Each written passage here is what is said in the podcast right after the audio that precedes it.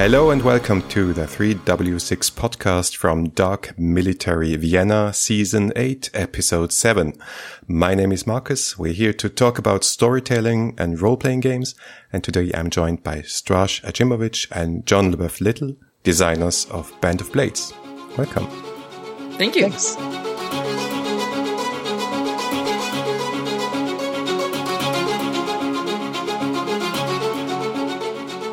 So you published two hefty Forged in the Dark tomes in relatively short succession with Scum and Villainy and Band of Blades.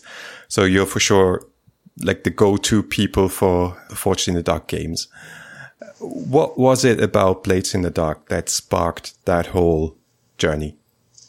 Uh, so I, I was very heavily involved in the development of Blades in the Dark. As a matter of fact, if you open the front cover, you'll see my name as consulting designer on there.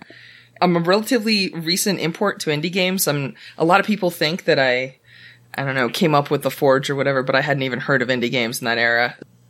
I ended up actually doing some playtesting for Dungeon World by Sage LaTorra, and I got recommended as a playtester for Blades of the Dark, so I got invited into the beta, and that's actually where I got to know John Harper. I, I ran a lot of this game. I think I did a final count, and at the time that it was published, I had played 47 versions of it.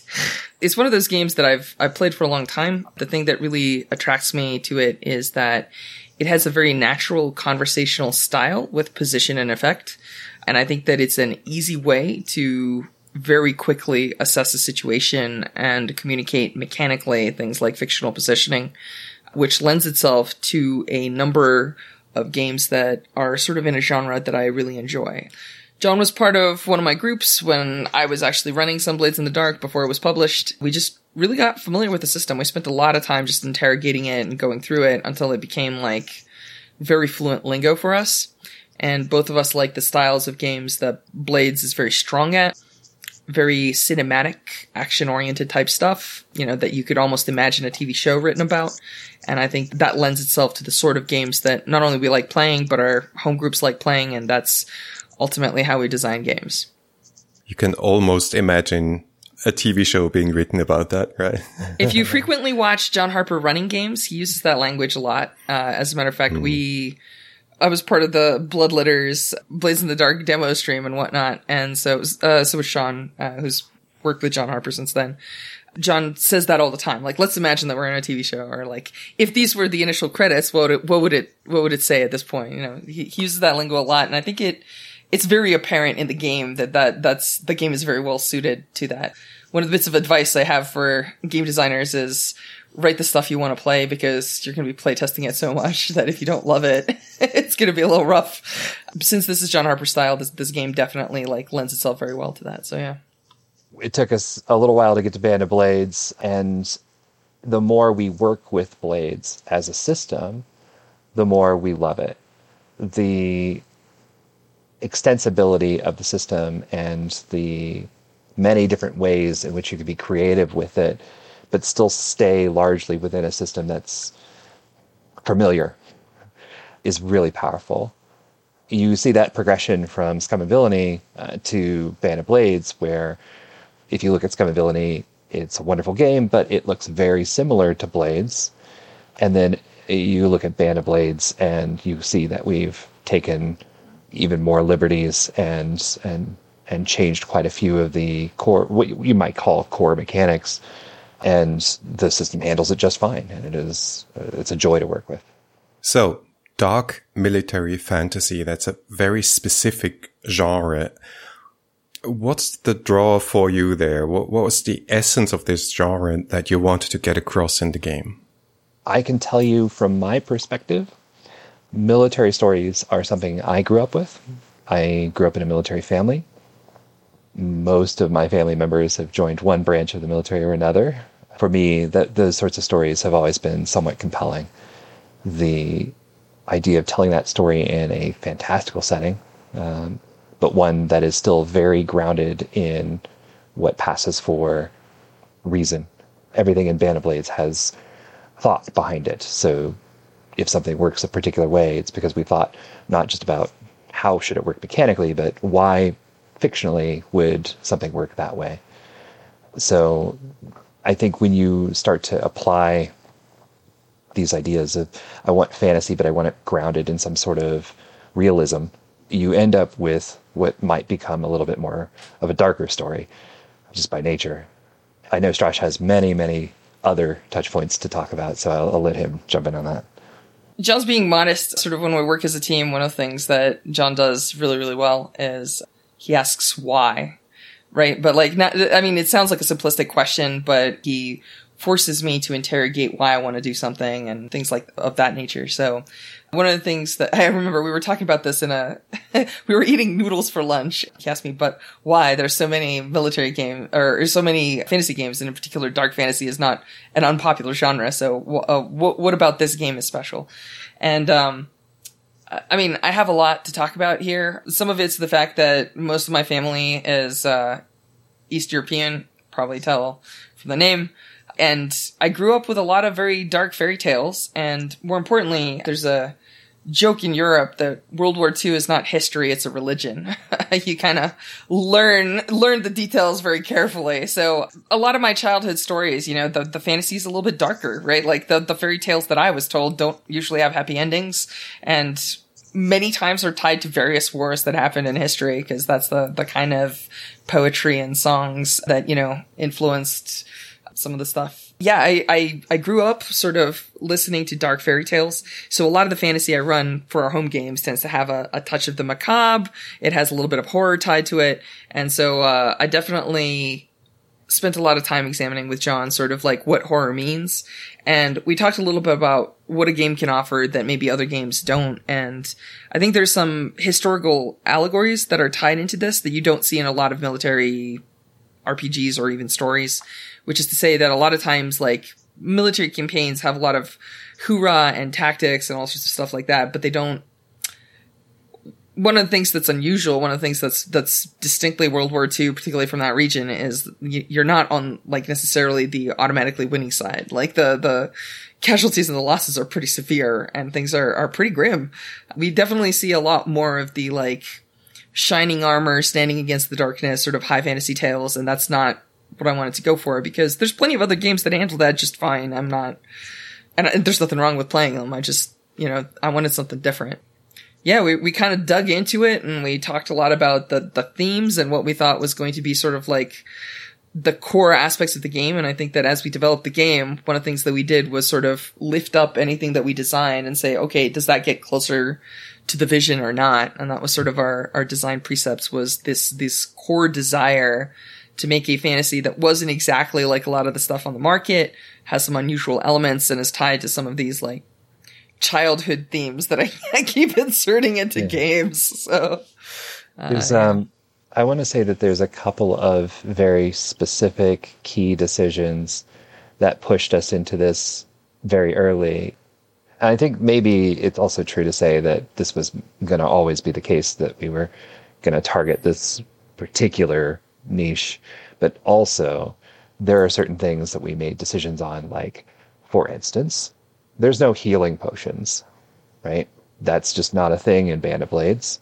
And that's done very intentionally for us. The idea of like getting hurt and having the repercussion of you've been hurt, it runs through the entire system. Not only does it, is it something that happens and it's not something that you can immediately get away from by just quaffing some draught, it is also like something that happens in downtimes and it may take your character out of rotation for a while and it has impact. And for us, the the idea that the consequences of your actions would have some sort of impact to your gameplay was very important. I think when you start having those sorts of things, you you often end up in grittier uh, environments as a result. That was one thing. Another was about how magic works because magic is very grounded and very uh, visceral. Those things, the idea that in magic this setting, is just yeah. amorphous and uh, creative, and it, the, those are good things in a high fantasy setting. But we wanted to go for something where, if you will, magic has certain rules, and those rules have implications, and you have to follow those implications all the way through the setting. And when you do that, I think you end up with this what we ended up with. And we're going to dig into that more closely. But before that, allow me one single detour because my second love in role playing was Warhammer Fantasy Roleplay. Yes. So I have to ask you, I think I haven't seen that name in the whole book. I think you mentioned Vermintide once. Ah, there it is. The old This world. is the map of the old world. That's right. I have the same poster. That's no joke. It's definitely a touchstone for us. But did you stay away from that or was that an inspiration as well? But it's more like between the lines. We we had to be mm, a touch gentle with our love for similar properties because as soon as you say I really love this thing, uh, you run the risk of creating that thing, and so you have to be at least mindful of not only your passion but also what you're borrowing from, and to make sure you're not stealing somebody's idea and just reusing it. You want to build on it and, and create your own thing but there are still there are still influences and things that I could I could point at and say that's sort of a that's sort of A a, nod. Warhammism. Yeah. yeah. I think that, that I, I have a particular love. If anybody's listened to other interviews with me, you'll find out that Warhammer Fantasy First Edition in French was actually my first role playing game. Yeah, it was a, it was a it was a weird set of circumstances, but uh, I learned all about niveaus and yeah. Um, I think what it is is that Warhammer has a very particular cadence to it, and I think that depending on which edition and which piece of Warhammer you're talking about, we're talking about parodies of certain themes, and we're talking about some of that being lost as the editions progress. I think it's its own story, and we were just not trying to tell the same story. I think that you can find parallels because there's a bit of that military aspect, and of course, Warhammer, even even fantasy, even though it's a role playing game, it comes from the minis game, which is a war game, right? But I think that um, we were looking for something like a little bit different. Again, going back to that cinematic, right? Like this is this is not the minis on a table looking at the counts of soldiers trying to eke out a victory. This is more about the story about the person that gets wounded so bad and can their team drag them back home and keep them safe and alive when the undead can smell your blood, right? Like that's that's really the question. And so I think that that it's a different genre of fantasy. If you play a lot of Warhammer Fantasy, there's a hundred thousand different stories that you can tell in that, of course, but a lot of it is about like searching out corruption in villages and sort of being it, one part investigators, one part cult hunters and things like that. And of course, you can, you know, you can play troll slayers hunting monsters in the mountains or whatever. But like more, the most common stories that I see, the most common adventures that are published, things like Enemy Within and whatnot, deal with this sort of investigative culture. And I think that that we're we're just like in a different segment of of the same style of fantasy, maybe. So I don't know that we drew direct correlation. There's certainly no winds of magic. There's certainly no no you know chaos gods and whatnot but uh, we're we're playing in the same sandlot, so of course parallels are going to be drawn. And I'm not going to lie, obviously I've played a fair amount of Warhammer fantasy in my life, so like even when I'm not trying to draw from it, and I'm intentionally trying not to draw from it, I'm sure that some things will slip in. So it's um it's just how it is. So And I think that's beautiful. Um, but let's look at how you tackled the mechanical challenges that come with a military campaign in the RPG sense of the word, which is also typically not what you do in Warhammer, right? Yeah. Uh, or in the role playing game. Uh, first of all, there are a lot of people in an army. And with Band of Blades, you get to play many different people in the Legion because you can and will play different characters in different missions. And that's a very bold move because that sort of breaks how traditional role playing games work. Why did you decide to go for that? there's a lot there. So I'm very excited that you asked that question. It's a very good question. So step one, I think Blades at its heart is an ensemble storytelling game. So when you look at Blades, you see all these different mechanics that say you could play two, three, four characters and it would be fine. And we were really excited about, you know, leveraging that, like really getting into it. I do think that when you're telling a military story, you have this depth, this um, number of people that you have to represent. And if you don't do that, if you fail to recreate the idea that you've got a whole group of people, you end up with this story that's just, you know, it's a character drama. It's it's two or three people that are really important, or depending on your table size, and there there's just not a whole lot else. And what this style of, of game allows us to do is to fully convey this idea that it's not it's not on any one or even four people. It is a whole band, as it were, of people that are required to get this done. And you see that not just not just in the actual characters, but also in their the roles, the the generals of the army that are required, to the chosen.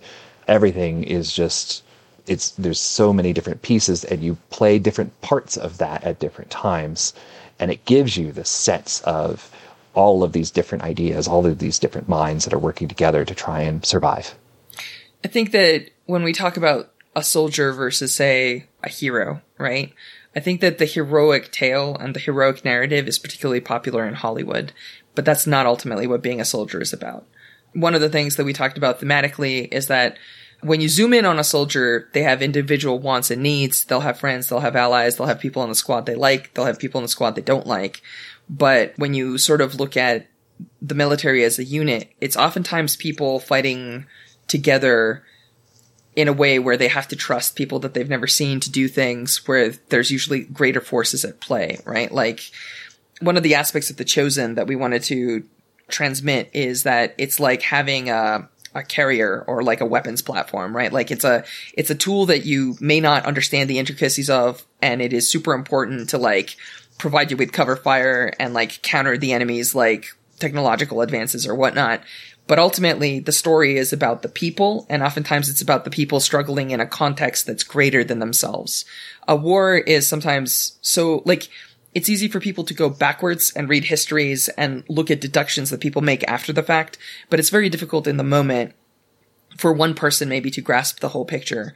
And I think that this zooming in and out and looking at personal stories on the battlefield while also zooming out and doing sort of tactical play was very important to trying to make people feel like they're part of something greater. And it's also important to make people feel like they're not fully in control where they have like, the leverage over every aspect of everything. Because again, it's not a minis game. It's not a counting game. It's a, it's a game where you're caught up in the events of history.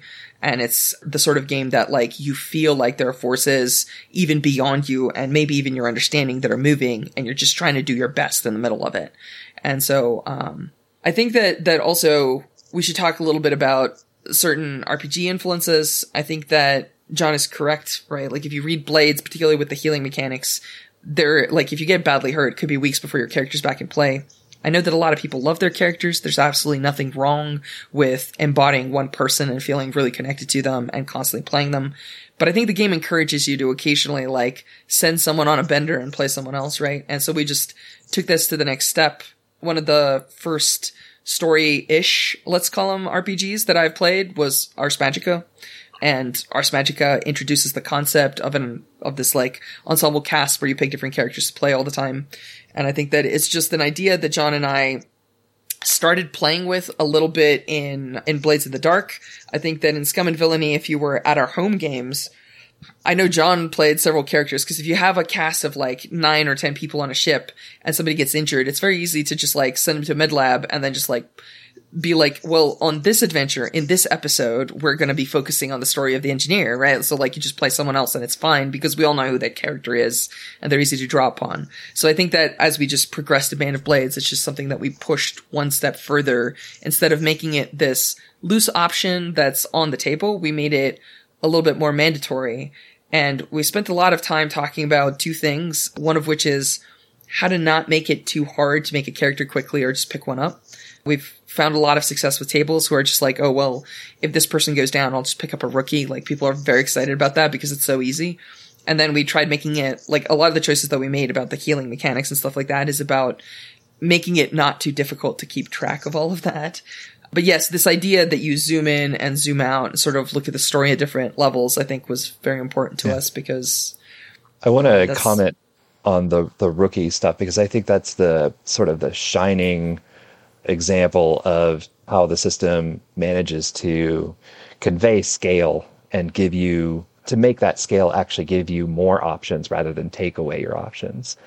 The idea that rookies are a resource available to your company and that you can send a squad of rookies off or perhaps veterans off to go do a mission by themselves. It gives you the sense that the, the army is doing its thing, regardless of whether you're on your mission or not. Whether you succeed or not, there are other missions which may or may not come out.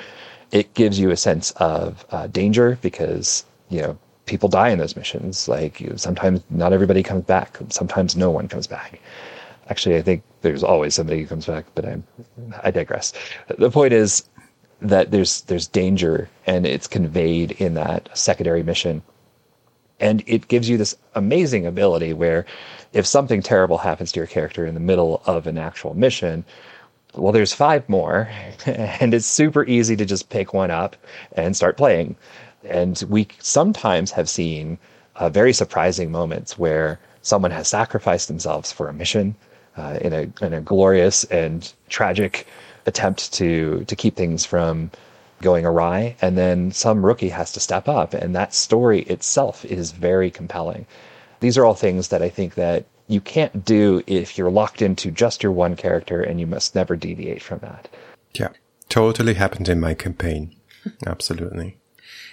It's a common story right? Like the system yeah. the system encourages it. You're, you're, right. you're not working as intended yeah working as intended yes. yes and i want to come back to something you said, Stras, uh, about changing to different levels of character. Not levels is a very RPG word, but I mean in a different way in the sense of niveau, right? Yeah. The Legion roles in the mission phase, you have a different kind of character mechanically also, but also in the fiction. Yeah. So because you then have this tactical, strategic, being a commander on the hill above the battlefield view. Scope. Yeah. Scope. Yeah, exactly. That's the word. So how did mm. the Legion roles come into play in your design process? I think that was a lot of John. I know that I wanted to have the roles and we were talking about so so I had I had this wild idea. So here's the thing. Band of Blades has a lot of overhead. It's actually a fairly difficult game to GM, or, or at least it was like right off the bat. So I was handling the first time we tried even the the loosest concept of try kind of like it just turned out to be a lot to keep in your head because for a while I was trying to GM it more traditionally where the GM was handling all of the NPCs and, and the players would only play soldiers. And it was just, it was so much work. So we did this thing. So one of the things that I believe very strongly is that the GM is just another player. And so secretly, what the roles are about is actually giving GM jobs to players and making them using military language like these are your duties to kind of incentivize them to feel like that is now their responsibility and they better execute it. So for example, as the GM, I had to, I had to keep like Actually, John John had this very complex folder that he kept bringing to game that had 25 character sheets in it. It was it was wild. We we tried a bunch of different stuff at the at the start and it just it was too much. And so what we did was we gave away some of the the GM jobs, right? Like if you're playing a traditional like you know, RPG, like there's a good chance that the GM, you know, takes the character sheets home so they can read your character backstory or look at your dots when they prep some story for you for next time or whatever. And, you know, they bring them back. But like here, trying to finagle that, like having character sheets and being able to do these like one line character concepts so that if somebody picks up a rookie, they can just start role playing them off of that prompt was on top of trying to keep track of all of the clocks and long term projects, on top of, you know, there, there's just too much, right? And so what happened was is we fragmented off a lot of those pieces until the GM was left only with prepare the mission and think about the broken and try to integrate the story into a larger view.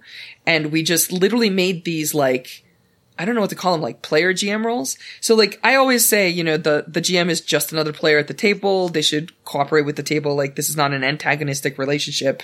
Even when they're making your lives miserable and making the broken hurt your legion, it's it's because the rules make them. It's uh, we as designers are bad people. We make you do that. uh, but uh, no, I'm, I'm, I'm joking. Obviously, like that's the that's the point here. But uh, that was actually the beginning of the discussion. And then I'm gonna let John keep talking. But I think oh, the yeah, question yeah. that I asked was like, hey, so if an army is gonna have a couple of command staff, what do you think are some command staff positions that we should mechanize? It took us, I want to say it took us the majority of the time we were developing of Blades to sort of hammer out what the roles would do, how they would look. At one point, the roles were not characters, they were just amorphous mechanical things. And actually, uh, that was more of a player feedback thing where people just pushed back hard on that. They were just like, no, this is a person and I'm going to play them.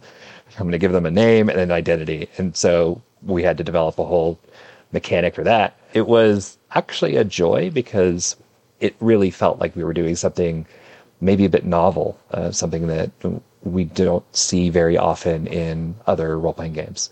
So uh, I'm very proud of that. The actual roles themselves come from a series of decisions. So you obviously have something that you want like a quartermaster for. Uh, you love like the any system that has resources is going to have someone who's like super jazzed about managing those resources. You also are going to have some sort of decision maker, a general general. So those two are just immediate accessible roles. There were a few I, I, that were. Can I can I cut in for just a second here because I think there's a there's a secret component here one of the things that we talked about was the types of players and what they look for from certain tasks. So there are certain roles, like the quartermaster. Sean loves it, and I'm joking that it's like the project manager role. Uh, it, there, there are certain people that are like really interested in counting supplies and making sure that you're getting ahead, making plans like that. And there are certain people that just want to tell a story. So, you know, we have the, the lore master, lore keeper that's, that's there to, you know, just do these big RP scenes where they tell a tale of the Legion's past and help write a little bit of the history of the world.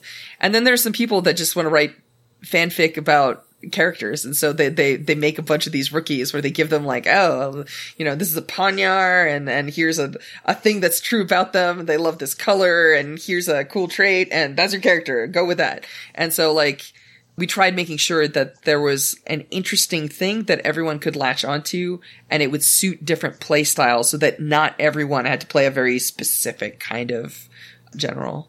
Yeah. Uh, so yeah. All right john i'm gonna toss the ball back at you. Uh, yeah I think that the notion of the marshal was one of the ones where it was like, we know we need to do this thing mechanically, but we don't know like what all that that person should be responsible for. And what it came down to was the idea that you had somebody who was closer to the troops than the other generals. The, uh, you know, that someone who was like more familiar with the the staff, as it were, of the legion. And once we did that, we were like, okay, so they're responsible for naming rookies, they're responsible for deciding who's going to go on a mission, those sorts of decisions. Um, and so we we had this really nice division between what missions do you choose to prioritize versus how do you choose to do them, and that division between those two things gives the the, the tension required for drama, where you can have one person who's deciding we have to go do this thing. And the other person says, but my, but my people, I don't want my people to be dead. That's a good moment. The, I want to say there were like two roles that were later additions. So the core set of roles is the quartermaster, the marshal, and the, uh, I forget what we call the commander. The commander. Oh, well, there we go. Easy enough. In any case, those are the core roles. And then we have two more that are sort of like bonus roles.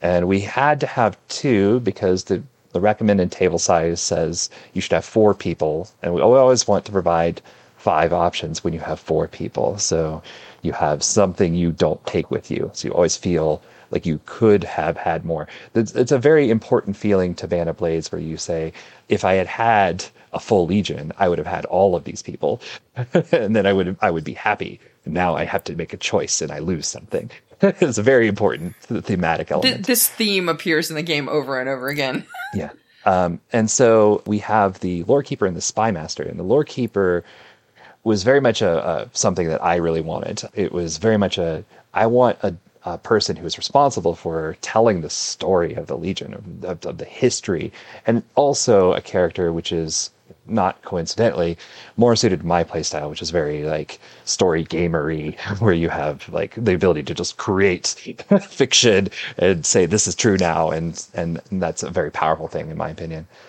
The Spy Master was a little bit more tricky. It's very canonical. It's it's like something that we identified as like we should probably have this in the game, but then trying to figure out how to make that work for a legion which is on the move. It's very tricky to sell that basically. I think we did a good job. And part of what made that work was having real spies that you could identify and say, these are the individual spies that are out in the field gathering information for us, that they are also characters. And again, adding that depth, that layered depth of like how many people are in this thing, you get yet more people and those those stories also get told. I think that's really cool. You mentioned loss and failure totally baked into the mechanics of the game. It is dark military fantasy, not heroic fantasy after all. In play, you constantly have to choose the lesser of two evils, like having to choose which of three missions will fail automatically. Mm. It's so tough sometimes. How did you make that challenging but not frustrating? I think that's the that yeah. main design challenge maybe here. Yeah, that that took some time. I want to say. I I tend to be more of the math head of the two of us. You know, I have a degree in statistics, so I, I, think what happened was is John and I sat. I, I we're both programmers for our day jobs, and I think what happened. You'll see that in well, you won't see that actually, but in our design, sometimes what we do is we prototype like a way to run the campaign faster in order to test more iterations. So we actually did some statistical runs and figured out like roughly how certain missions consume, you know, certain resources. So one of the things that happened is I asked John, I said, what feels like an acceptable failure rate? Because I was adamant that the game should be losable. Like there should be a loss condition and it shouldn't be that uncommon. Like it should not happen like once in a blue moon. Like if you talk about TPKs and other RPGs, like it's a question of like sometimes they never happen you know, depending on the game that you're playing. And um, what I was talking about here was like the Legion has to be able to lose because for your victory to mean something, the case of loss must be real and it can't be like 5%, right? Like, like at that point, it's not really loss. It's getting unlucky, right? And so we actually started playing with numbers. And then once we found something that we both could agree on, I started actually running through the campaign really fast with John. I think we figured out how to basically like speed run it by like just doing most of the downtime actions and then like rolling some dice in order to generate like mission results for like the one run mission while the other two were automatically generated. And so like what happened is like we just literally ran something like 20 or 30 campaign runs in order to see if like numbers were holding up. We don't want to make it impossible to succeed. That's not the goal because like there's a certain limit where it's frustration versus like feeling good. And I think that some of design is math and some of design is you run it until it starts to feel good, where you start feeling like your decisions actually contribute to victory, as opposed to like either victory is guaranteed, which is like maybe one of the one end of the scale, or victory is practically impossible and your decisions doesn't don't matter because all you're doing is rolling dice and if they come up high you win. And so like that idea that long-term projects make a difference, that idea that what supplies you're choosing to keep and use will make a big difference is something that just came from fine tuning, right? Like we just kept doing runs until that feeling was pretty good where like you could see the choices making the difference or you could see like a couple of bad mistakes starting a problem and then if you don't have a good choice like if you don't have that good quartermaster that's saving the like two to three supply so that when the mission fails they're ready to save the day like it's it's gonna go downhill right and so you can see those plans where like the quartermaster is fighting to stay in a town for an extra two phases to like pick up supplies, but the time is ticking and the commander feels that and it's pushing them and you want to keep moving the legion. So like some of it's math, but some of it's just running it until it felt right, right? Yeah. And so like you get close, but then it's then it's gut, right? Like that's that's where that's where game design stops being a science and starts being an art, right? So yeah there's a, a process that we call play storming where yeah. we would essentially be playing the game in a hyper fast mode and it helped us hammer out things like uh, the rookies, the secondary mission results, the expenditures on the actual campaign, all that stuff.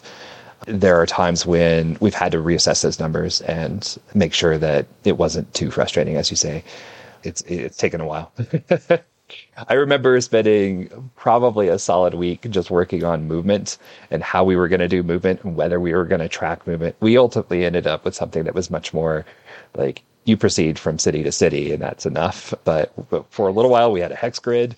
there was a yeah, we, we, we had we had an actual hex crawl, and then what we discovered is that it wasn't tactically changing motion. Like people still mostly used roads for obvious reasons being that, you know, like, this is why Rome built roads, right? Like roads are really good for moving large quantities of people and going across the fields is slower. And yeah. so we thought that there was going to be like really good side routes or like the ability to run from somewhat along if you, and it turned out that that wasn't the case so we just changed it back to a point crawl and made the map actually have like routes because it just turned out to be a lot easier to teach and a lot easier to explain and it didn't make much of a difference yeah, let me talk about this because, of course, in a military game, you also need a war. And, and here, you need a war that matters. And, and Band of Blades is a campaign with a beginning and an end, and you move along those points across a map.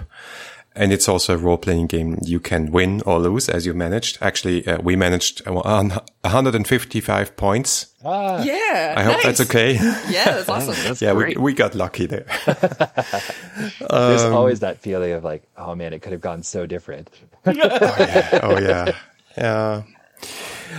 But it must have been quite a stretch to come up with all of that material while still maintaining a lot of space for the players to, to roam free and for the campaign to develop them in different ways. Yeah. So, I mean, like, if you're talking about, like, let's talk about the road because there's there's a high road, there's a there's a low road, there's like kind of a middle road.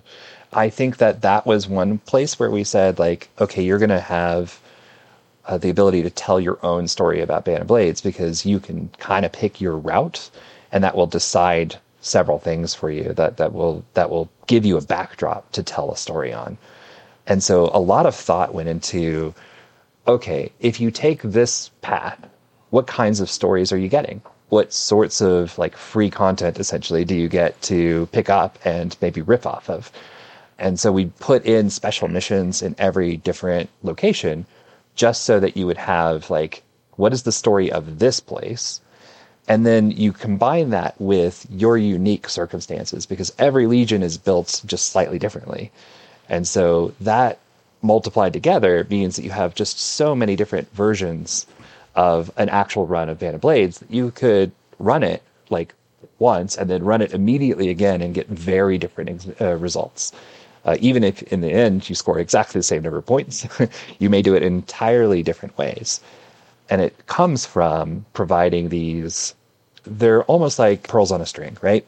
Where you have these different places you can go and experience little chunks of story, but that what those pieces mean to you is going to be based on who you are, who who your band, who your legion is.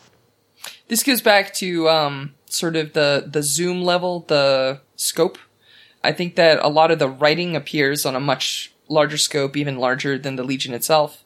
Whereas the stories that we're truly interested in, like a war and a fight in sort of an existential sense is kind of a nebulous concept. Like it's very difficult for a, a, a person to fight for an ideal sometimes, but it's very easy for a person to understand that in the moment they're very scared and they're hiding behind a wall and there's a bunch of things sniffing for their blood on the other side of that wall. Like that's very, visceral and immediate. And I think that it's the scope level, right? Like it's the person with a gun in the mud versus like the person who's uh, sort of like looking at the flow of history and, and the mythology.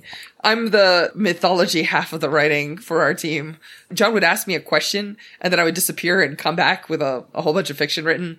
And then John would read that and then ask me another question and I would leave and come back with a bunch of fiction written. And then when we had enough of a template, we started hammering some stuff out. One of the things that John is really skilled at, eh, again, going back to that why question, is picking out consequences of certain decisions. So if you say that A is true, then B and C must also be true, and then we have to make mechanics for that in the game or like write that into like sort of the expectations and the circumstances. And I think that I think that as a designer, if you're trying to write a Blades game and you don't have a concrete setting, you're going to run into a lot of trouble because the mechanics are so tied to the fiction. And it's very easy for us to say, is jumping over a 10 foot drop risky or is it safe? No, it's, it's, it's not controlled. It's going to be a risky action, but it's very difficult for anyone to ask, well, okay, but what if they use magic? Like, is that risky or safe? Well, the answer is you got to know how magic works.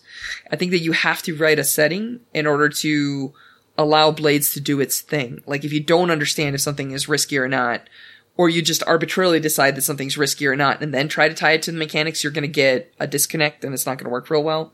So one of the first things that I tell Blades designers is, hey, if you want to design a Blades game, I know it sounds like all you need is this like one mechanical set, but you really need to write the setting first. And that's going to help you actually be able to play test and understand what you're doing in any given scene. As a consequence of that, that's why we wrote a chunk of the setting. And I think that there's a thing that John Harper does in Blades in the Dark that's very similar to my own GMing style. And I think it's actually very similar to John's GMing style, which is to say that you use broad brush strokes to sort of give the shape of things, but it's very hazy. And then you draw in certain details very, very carefully to showcase how to take that nebulous concept of a setting and make it very specifically true in one instance. Because if people see both, kind of the broad shape and the detail, they can then keep adding detail in a similar fashion, right? Like they can see what you're going for and then keep writing their own version of it. And I think that there is a great joy in asking a person, okay, well, what was your Legion like? Which path did you take? Okay, well, you met this NPC. What were they like in your game, right? And I think that as a creator, you don't want to write a novel that somebody has to play through the novel. And I think that that's dangerous, right? Because like, this game has some rails, right? Like it's got these paths, it's got a beginning, it's got an end. So, but you want to leave as much expression of creativity and as much chance for things to go like the player's way and for them to have the ability to color in the lines as you can. I'm hoping that we did a good job. I'm hoping that, you know, we hit our marks. A question I frequently get is like, well, do you think this is replayable? And I'm like, I don't know. I've played through a full campaign eight times. So I've had fun. It's been different every time. I, I seem to think it is, but like, you'll have to draw your own conclusions, you know? So, uh, um, I will say that the idea that a role playing game has a, a beginning, middle, and end, for at least for Stras and I, um, is a very important one. The idea that you will know when your story is over because you reach Skydagger is very compelling to me because we're playing for a purpose. We have a we have a described amount of what we're doing. We tell us a specific story. It's hard to tell a story that has no end, uh, in my opinion. And there's a lot of role playing games where you say, "Well, we'll meet on Friday nights. How long will we play for?" I don't know. We'll we'll just keep going. Maybe there is like some idea, like, well, if I reach level cap, I'll you know we'll be done then, I guess. But that's that's a complicated thing that most people can't achieve, and I think that we play with a bunch of folks who are they're grown-ups they have kids then so like it's a lot easier for us to say like hey this is going to be a 14 game commitment. Do you want to play every other week? Does that sound like a thing you can do? And so a lot of times for us to, when we design games we like having endings for two reasons. One is very practical which is that our tables are a lot easier to set up when you have a fixed set of things. And it's okay if you go like one game over two games over but like you have like an idea of how it's working and the other is exactly what john said the narrative structure right like you know when a finale's coming and you know how to build it up, you know how to prepare for it, how to make it like stick, how to make it memorable, right? Like you want people three or four years down the road to have a memory where somebody's like, ah, oh, hey, do you remember that mission? That was awesome when you did X, right?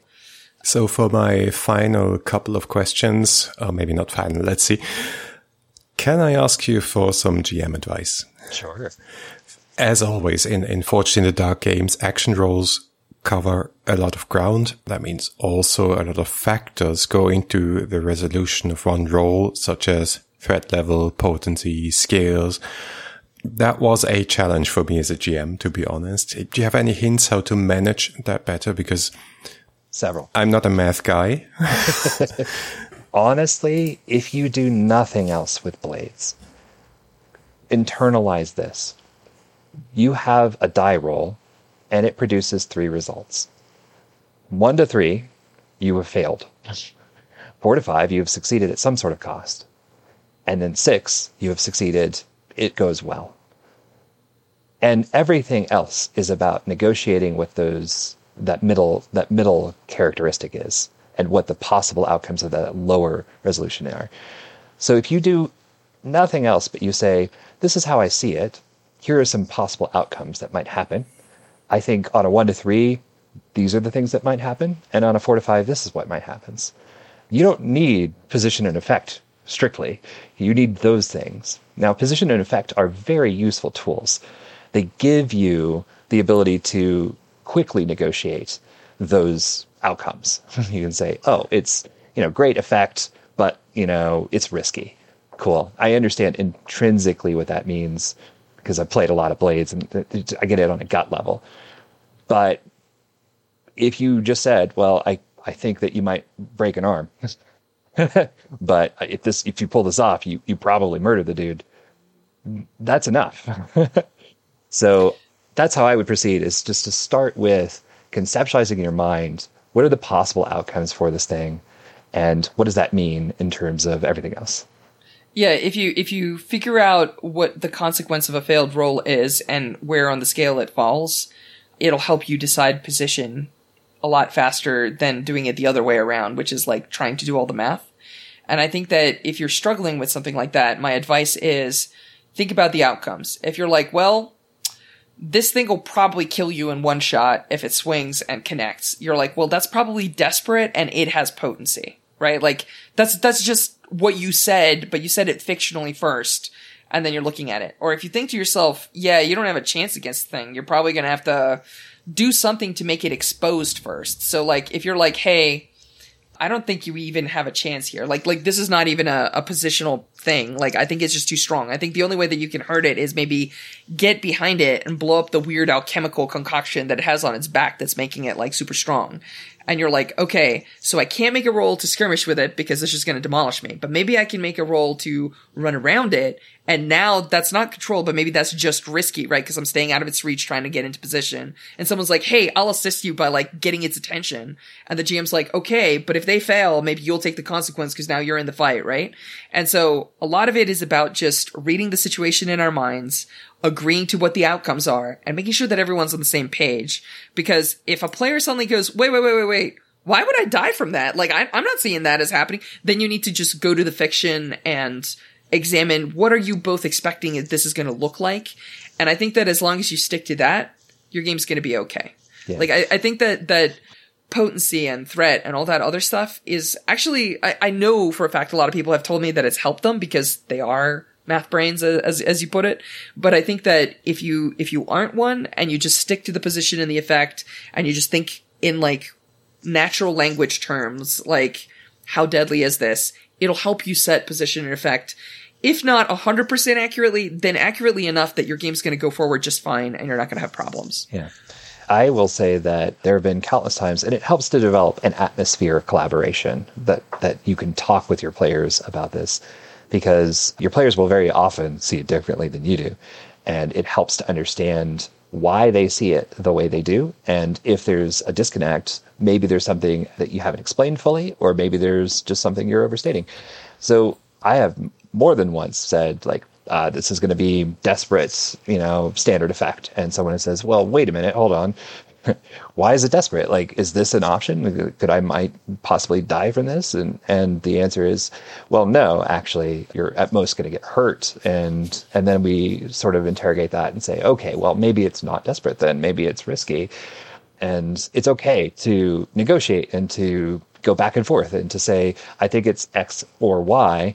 And someone else says, well, I actually think it's different. And to talk about why you have a difference there talk to your tables, make sure that the players know that this is not you're not trying to mess up their day. This is this is a game where you're just another player, and if they roll bad, well then be very sorry, but explain to them that the authors are real bad people that are forcing you to hurt their characters. right, right. yeah, I'm still not on, not on board. I, I don't believe you. But uh, speaking about bad things, I really liked your different levels of troops, monstrosities per broken. That really inspired me also to, to set up some, some great scenes, I think at least. But when it comes to the specific missions, you don't put in a lot of advice when it comes to setting your position. That's up yeah. to me as a GM. And, um, that's also something I, I would say I learned along the way how to deal with that and, and, and to use maybe stronger opposition as consequences. Probably that is the answer, but maybe you can also give some pointers there as you have run countless campaigns, obviously. Yes, yes, yes, yes, absolutely. I would say that there is some amount of Band of Blades where the difficulty is going to be somewhat on your group and on how hard you want it to be. And that dial is something we wanted to give the players access to. Yeah, there's no formula for you must include one lieutenant and three elite troops on every mission. There have been some tables where I have felt if I don't include possibly two elite people at a time, then they're just going to walk over the mission. And so, to some extent, I do tailor the difficulties of the actual mission to the table, to, to what they feel like, you know, is a good, comfortable level. I'm a big fan of provide enough structure that you know what you're doing, but give enough latitude so that you can do it the way that you're you want to do it. And so that's why there's not as much hard guidance on exactly how many of what units to put into the game. I think it's also difficult. Well, there's two aspects to this. One of one of them is it's difficult to we don't have like army building points, right? So like we don't want the GM to have to keep troop counts and apply X amount of resources from the broken or whatever. And also there's so many different mission scenarios and types that it's very difficult to be super concrete. I think it's very easy like there, there's so many possibilities that you have to talk a lot more in the general sense than in the specific sense, right? Like it's difficult for us to talk about every possible mission because there are too many possible missions. But I think that Blades has a, a characteristic that I think is very important, and that's the resistance roll. Mm-hmm. And what the resistance roll does is it lets you look at the GM and say, no, that's not how it happens. And I think that that's very important because when a player rolls bad, the first thing you do is you say something horrible. And the reason you say something horrible is because what you're showing them is what could happen. And that sticks in the players' minds. Like they will remember that they could have gotten run through there, they will remember that they just would have lost three rookies, except for the fact that the heavy does a resistance roll and puts their shield and armor on the line and like saves them, right? And so they know what the consequence is, and that consequence is real.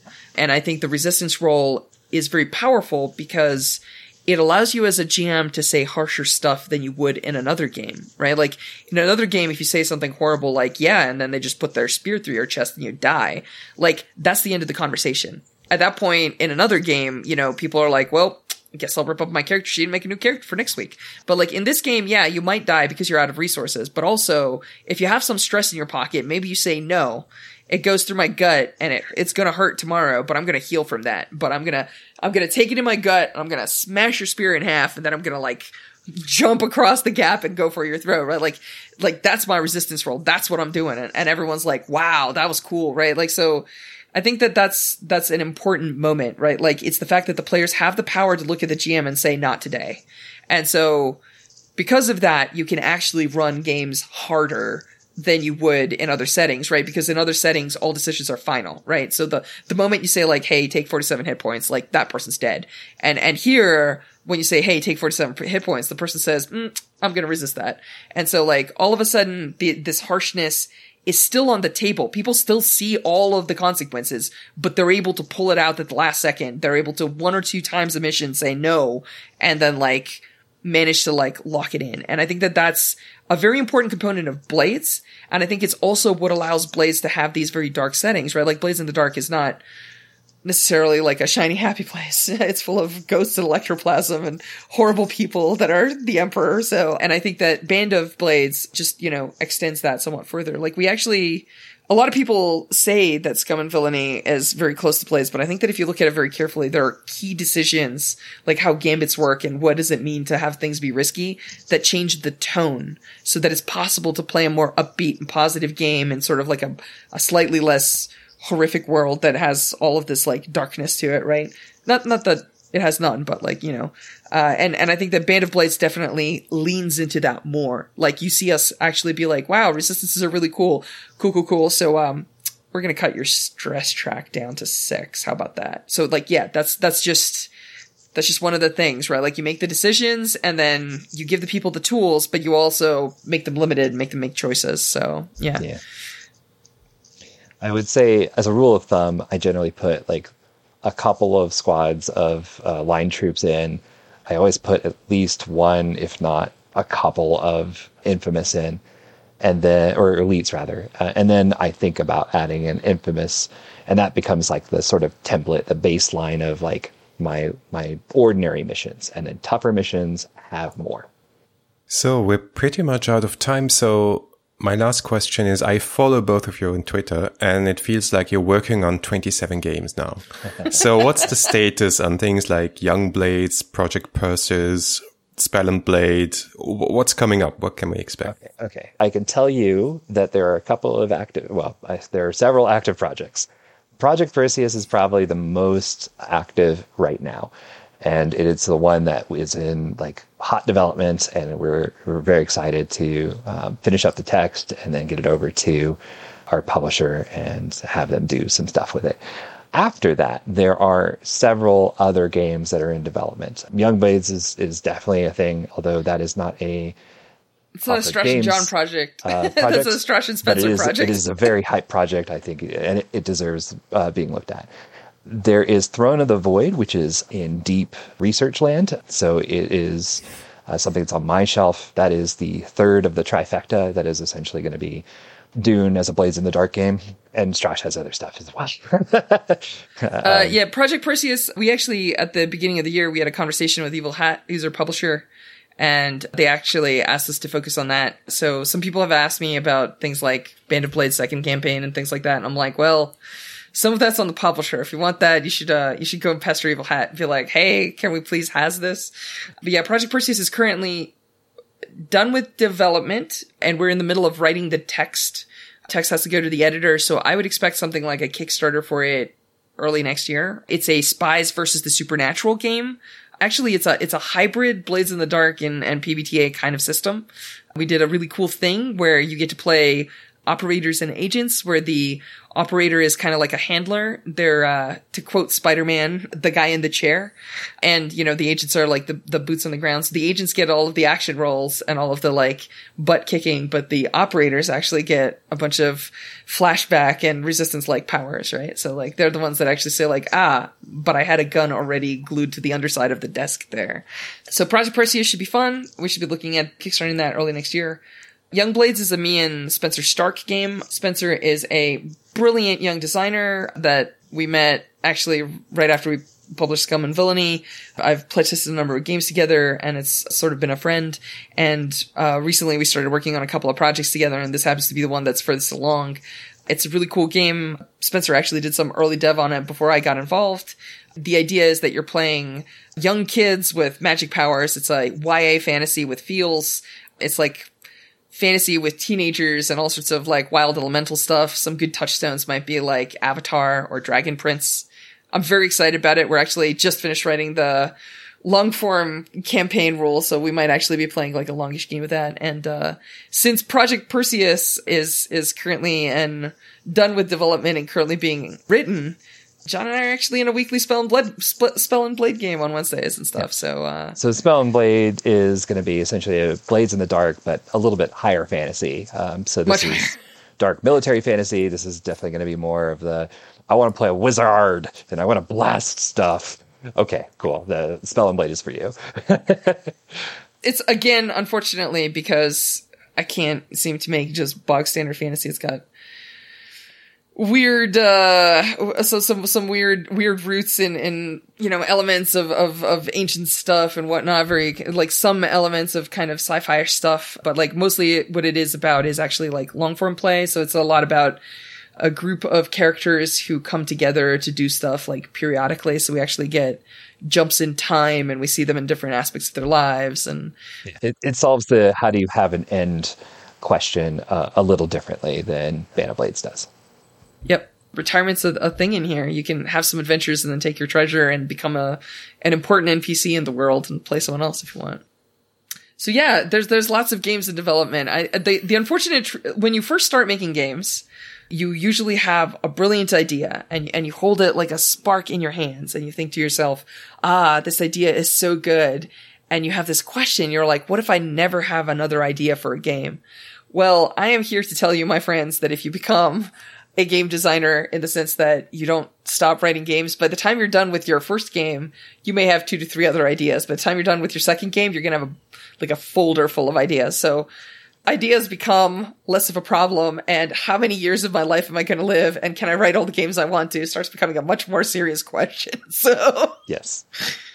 I'm keeping my fingers crossed for a long life for both of you. Keep your games weird. Thanks so much for joining, John Stras. It's been a joy. Thanks for having us. Looking forward to all of the games that you just mentioned. Thanks for listening to episode 7 of season 8. We love to read your feedback on Facebook, on Twitter, or on our website at 3w6.fm. If you like this episode, please consider writing a review on Apple Podcasts or support us on Patreon. Until next time.